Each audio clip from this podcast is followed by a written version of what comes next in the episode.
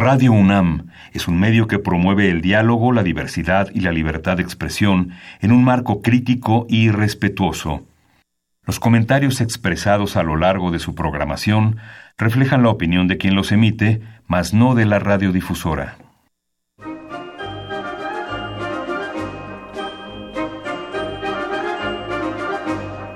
La Feria Internacional del Libro del Palacio de Minería y la Facultad de Ingeniería de la UNAM presentan La Feria de los Libros. Un acercamiento a la lectura.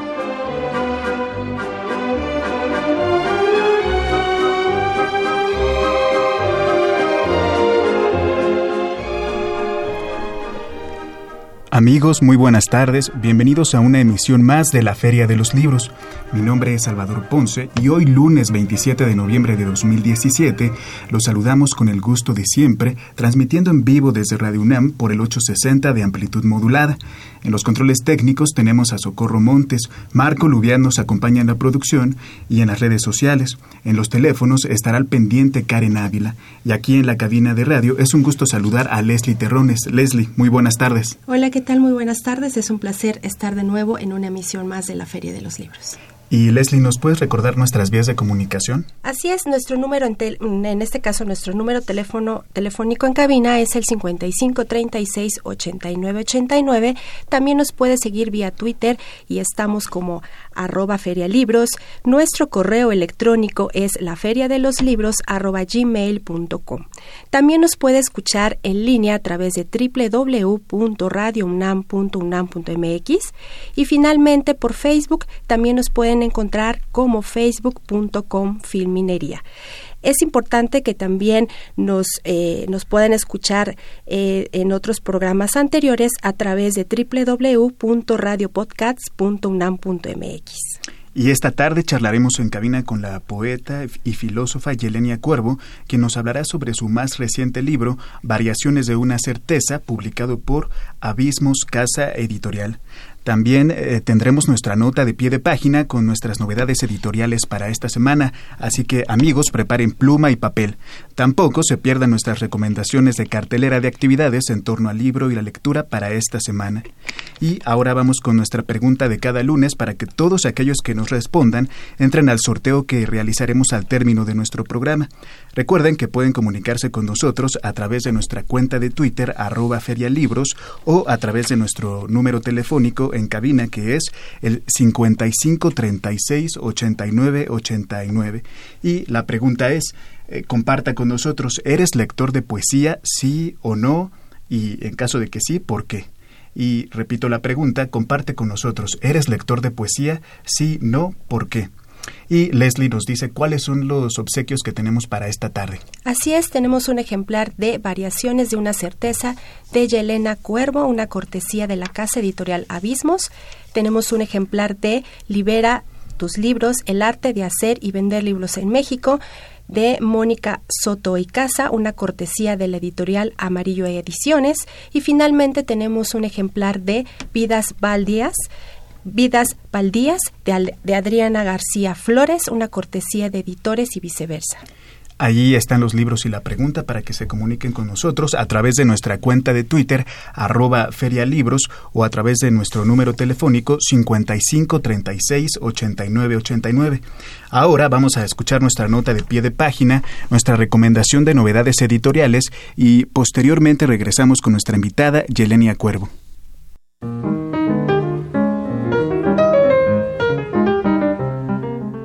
Notas de pie de página.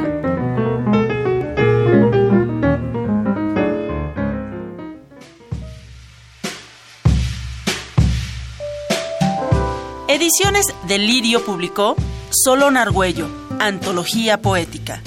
Edición, introducción y recopilación de Beatriz Gutiérrez Mueller.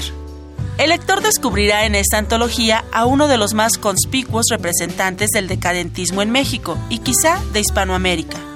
Solón Argüello Escobar, 1879-1913, nacido en León, Nicaragua, publicó casi toda su obra en nuestro país. Sin duda, perteneció a este movimiento literario cuyo fin era crear espacios fuera del mundo material a través de una sonoridad grave y tortuosa, y de imágenes vehementes y abatidas a un tiempo. Así, buscó la belleza en lo exótico y lejano, e idealizó el amor y a la poesía.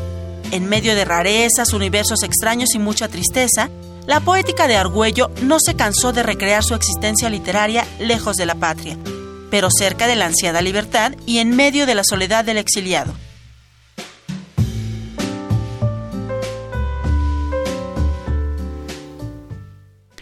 Y amigos, ya estamos de regreso. Esta tarde tenemos aquí en la cabina a la poeta y filósofa Yelenia Cuervos. Yelenia, muy buenas tardes. Buenas tardes. Bienvenida, muy buenas tardes. Variaciones de una certeza. Este poemario que, bueno, de cierta manera eh, descubren algunos temas como la filosofía, ese va también descubriendo la cuestión del dolor y el erotismo. Eh, platícanos, Yelenia, ¿cómo, ¿cómo fue este proceso creativo de tu libro?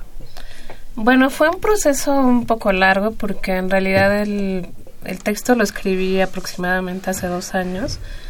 Me tardé como unos 10 meses en hacerlo.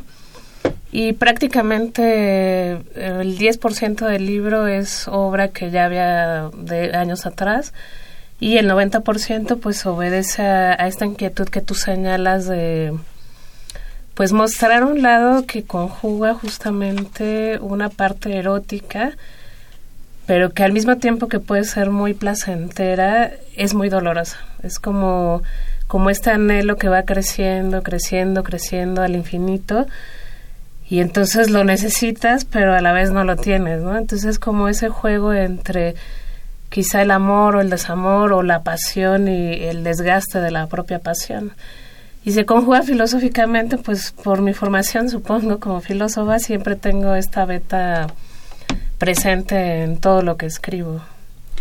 Me llama la atención esto último que mencionas acerca de la manera en que puedes conjugar o a qué dificultades te puedes enfrentar a la hora de eh, no sé, de conjugar este discurso filosófico con el discurso poético.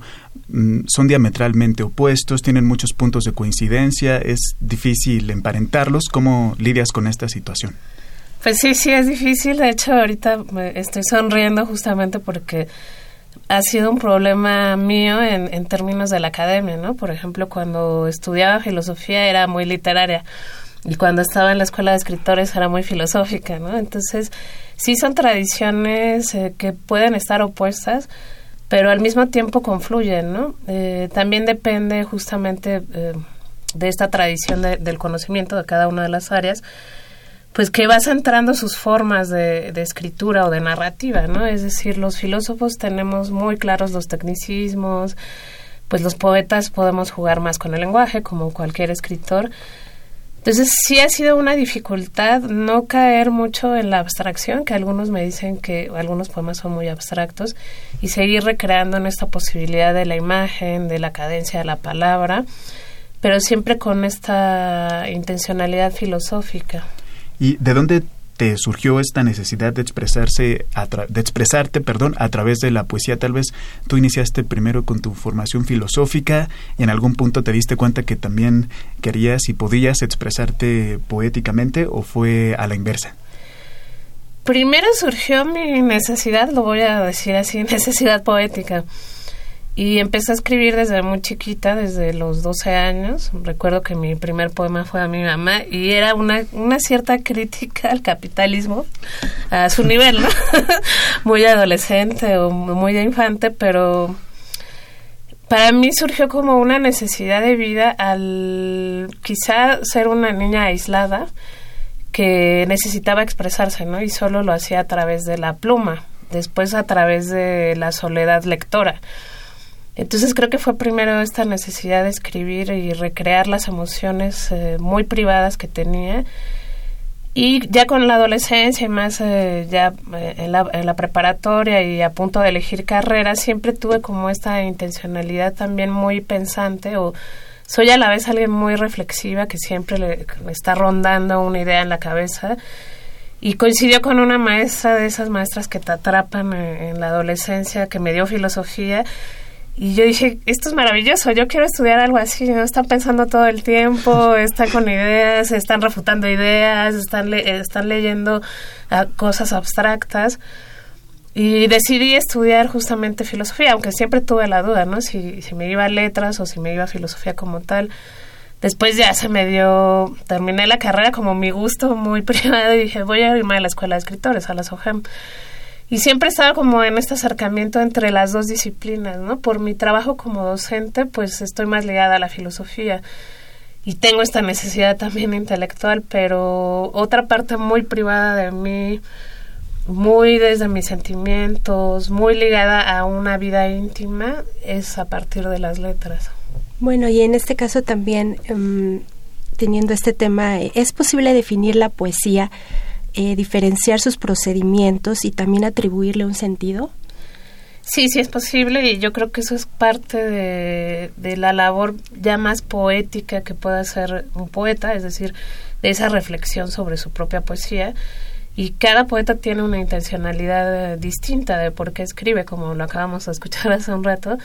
En mi caso, para mí es algo muy de corte existencialista, muy ontológico.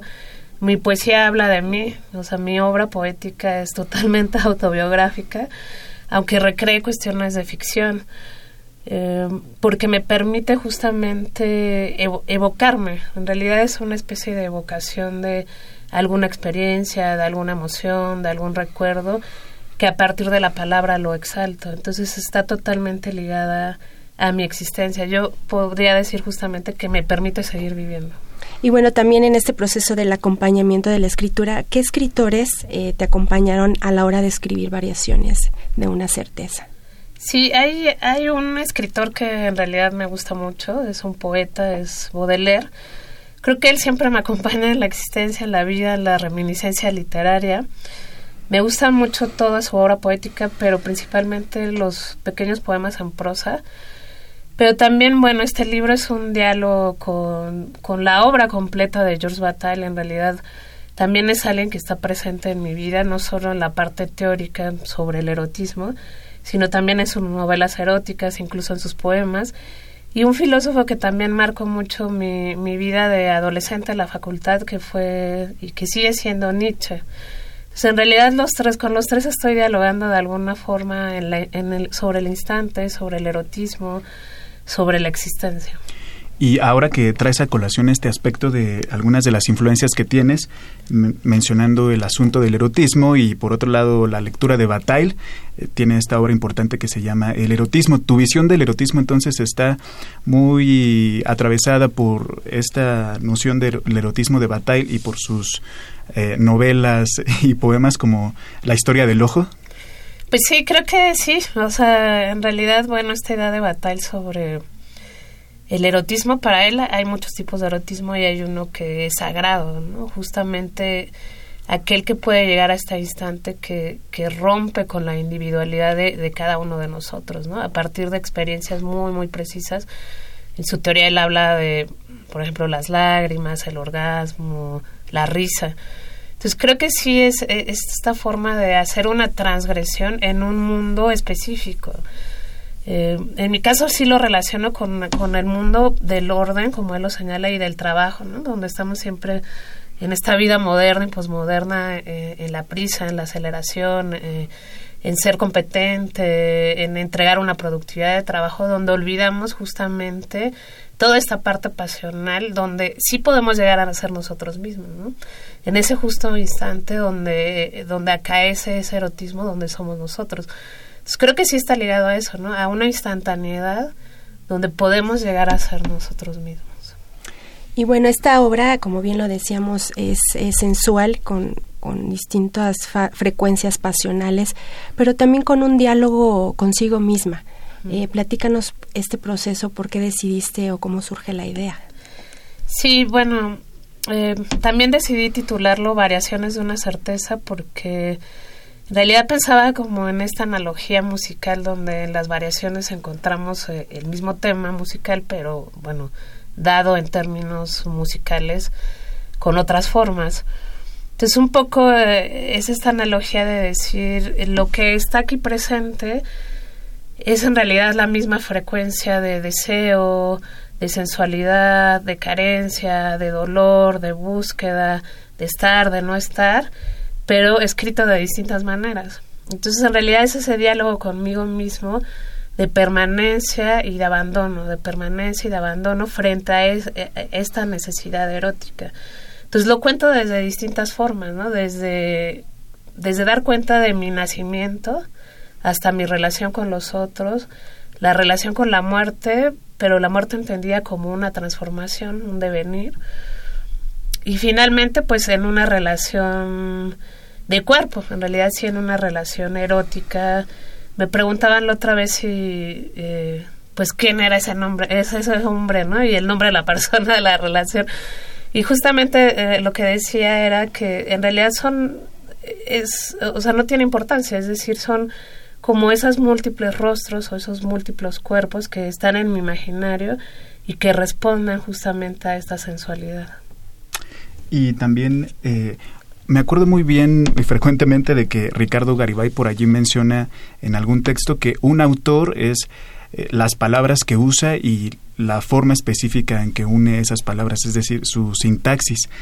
Y en, ese tenor también menciona que entonces cada autor tiene un catálogo de palabras eh, que le son muy afines y con las cuales eh, está quizás luchando, quizás recurriendo a ellas todo el tiempo. Y en ese sentido yo pude notar que en tu caso se reitera en algunas palabras como pueden ser las piernas, el cuerpo, volviendo a esta cuestión del erotismo, y también la palabra sol o soles incluso en plural que no sé qué opinas tú de esta situación, de este universo de palabras que cada autor quizás está condenado a tener. Híjole, ya me psicoanalizaste. no, bueno, sí, pero sí, sí tiene que ver, o sea, creo que sí hay, o sea, sí justamente hay este universo sintáctico en estas palabras que nos definen más, incluso como ser humano, no solo como escritor, que están en nuestro universo cultural y en nuestra misma forma de ser, que nos rondan y que también en el proceso en el proceso de escritura justamente salen porque están evocando y ahora que lo señalas a veces no somos tan conscientes de, esa sintaxis quizás seamos más conscientes de la semántica no de, este sentido que buscamos transmitir. Pero ahora que, que, lo señalas y haces este análisis, sí, me parece que están en este libro porque también puede leerse así, como, como un vaivén entre la luz y la oscuridad. Justamente en esto que señalaba de estar, de la permanencia y de y de no estar, también eh, en la misma sintaxis es una luz y una claridad, es un vaivén en este juego de imágenes que están luchando constantemente entre esta quizá esta sensación de tristeza más ligado al oscuro, a la noche, a lo, a lo que es a lo que nos turba y a la luz como esta noción de claridad, lo que nos tranquiliza, lo que nos da calor. Y bueno, es importante también em, que nos puedas dar lectura a este título de uno de tus poemarios que es Variaciones de una certeza, eh, brevemente para que también el radio escucha sepa de qué se trata todo. Sí, ok, bueno, voy a leer justamente eh, los poemas titulados Variaciones de una certeza, en, en este caso son tres. El primero dice así, Variaciones de una certeza uno. Tu sorpresa llega con el firmamento. La mitad es un niño, la otra me envuelve los ligamentos sin horda. Me nubla sobre un barranco. Mi revólver sobre el pecho, sobre la nuca, sobre la pelvis, cayendo como astro paulatinamente. No hay nadie adentro, nadie. Variaciones de una certeza dos. He ejercitado mi tristeza como al cuerpo, con energía y dominio. Eclipsada por la exégesis de la libertad, levanto el polvo de la ruina, lo convierto en perspectiva y sobriedad bajo la tenue luz de la noche. He encontrado la dosis perfecta para no perecer, la gran sintaxis y su imposición, a veces su desaire o su torpeza. Cabalgo la desgracia, descubro aquello que mirabas con espanto. Aún así existió. El agua en nuestros encuentros, mi silueta sin truco y sin sentido. No hay pasado ni futuro. Para nosotros está velada la interpretación. Por eso yo te exhorto con aquellos miles de años a llover, siempre a llover. y finalmente Variaciones de una certeza 3. Me gustaría imaginar que siempre hay nuevos parajes, una vida de insecto, otra de anfibio, una en la cual las alas emergen lentamente. Pero yo solo tengo una, esta, en la que abordo la duración y muero con dignidad en cada evento. Me es imposible pedir disculpas en la alteridad, dejar de nombrar tu insignia como lo harían los vivos en un requiem, cuando ya no exista ningún vocablo, ningún camino. Así que, así que aquello que yo otorgo es solo mi invierno en mi antigua ciudad, mi curiosidad, mi belleza, la nitidez, la nitidez en cada palabra. Este ser que fusiona realidad, arriesga la desnudez en cada gota, el frenesí en un ciclón. No me arrepiento de nada. Con creces libre la muerte. Ninguna sanción es para mí. Todos mis cantos honestos labran un atardecer. Te he gritado desde mi tumba, desde las cobijas, y si muero es porque estoy viva simplemente. Así que ahí está, amigos. Estamos conversando esta tarde con Yelenia Cuervo, quien nos acaba de dar una lectura de algunos de los poemas de Variaciones de una certeza, publicado por Abismos Casa Editorial. Esa es una probadita por si después se interesan y quieren adquirir la publicación. Y ahora que también estábamos hablando de esta cuestión de las palabras y de las influencias literarias que están marcadas en tu obra, también detecté por allí una palabra que me evoca necesariamente a un poema que es el verbo despeñar o despeñado, que cuando lo veo eh, recuerdo a Octavio Paz. ¿Nos podrías hablar un poquito de la influencia de Octavio Paz en tu poesía? Sí, de hecho sí hay, hay influencia de su obra. Eh, me gusta mucho Octavio Paz, en realidad creo que es alguien que fue muy prolífero en, en toda su obra, específicamente desde la, desde la poesía, los ensayos, obras de teatro, incluso escribió un poco narrativa.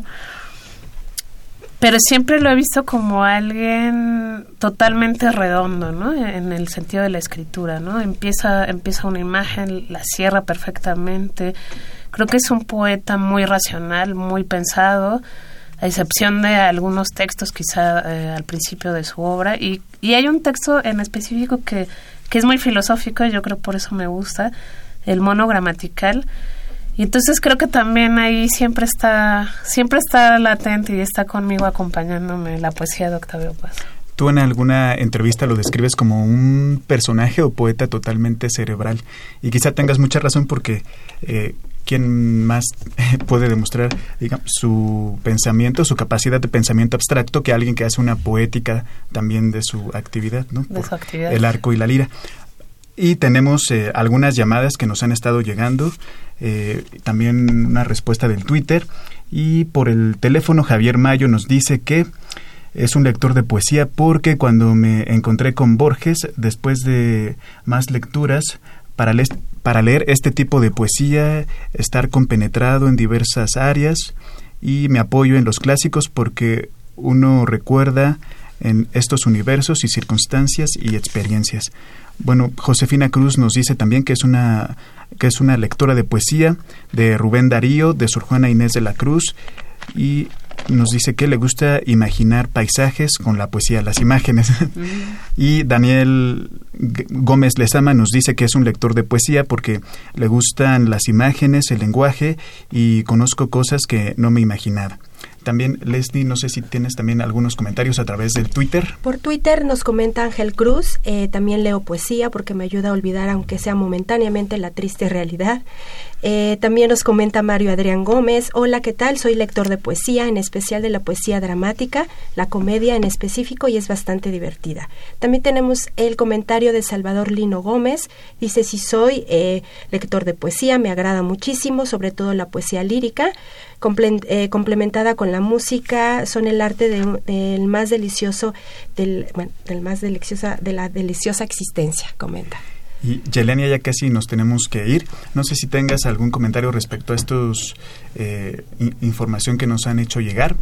Y también si nos puedes comentar la recepción que ha tenido tu poemario, si tienes algunas actividades previstas para este año o ya para el 2018. Sí, bueno, este, justo ¿Por qué somos lectores de poesía? Creo que muchos por nuestra por, por la recepción que tenemos de las imágenes, la cadencia, algunos que se iban por pues la dramaturgia, pues por otras situaciones quizá de, poner en puesta en escena o, otras situaciones, en ese caso cómicas. Y pues en realidad hay múltiples tipos de lectores.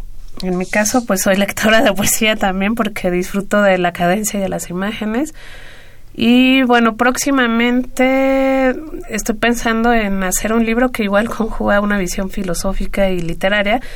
Una parte que serán unos haikus y otra parte que serán unos aforismos, ya como más sentencias filosóficas, que pues espero pueda salir en febrero. Y bueno, el, libro también, bueno, lo pueden adquirir este en el Fondo de Cultura Económica Rosario Castellanos, también en la librería Jorge Cuesta, por Amazon o conmigo directamente a través de mis redes sociales, que estoy en Facebook como Yelenia Cuervo, lo mismo que en Twitter. Y pues eh, ya casi nos tenemos que ir. Fue un gusto tenerte esta tarde contigo y no sé si nos quieras hacer algún comentario final.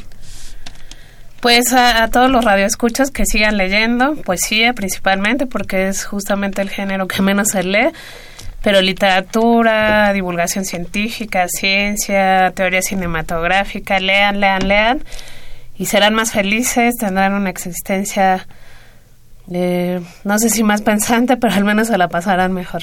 Gracias. Bueno, muchas gracias por acompañarnos esta tarde, Yelenia. Fue un gusto tenerte aquí. Gracias, igualmente. Y Leslie, ya nos tenemos que retirar.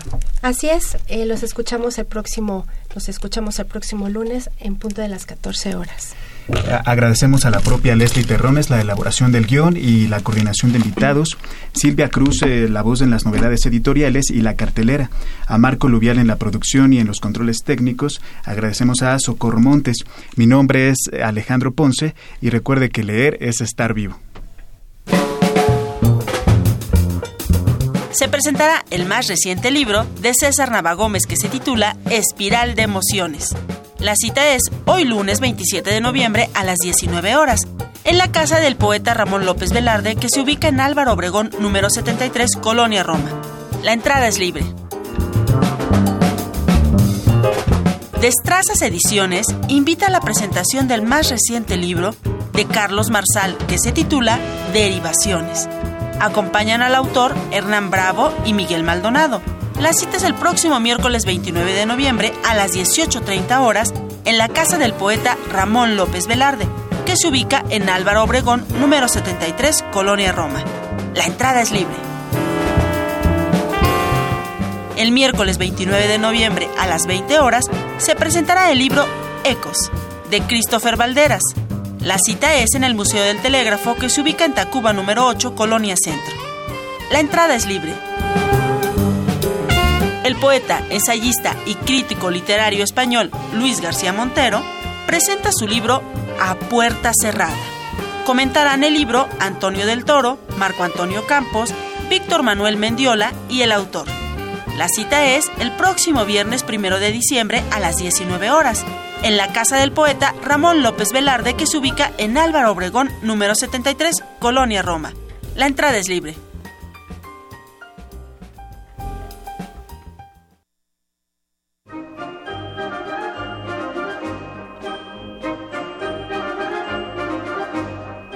La Feria de los Libros un programa de la Feria Internacional del Libro del Palacio de Minería que organiza la Facultad de Ingeniería en coproducción con Radio UNAM. Idea original Fernando Macotela.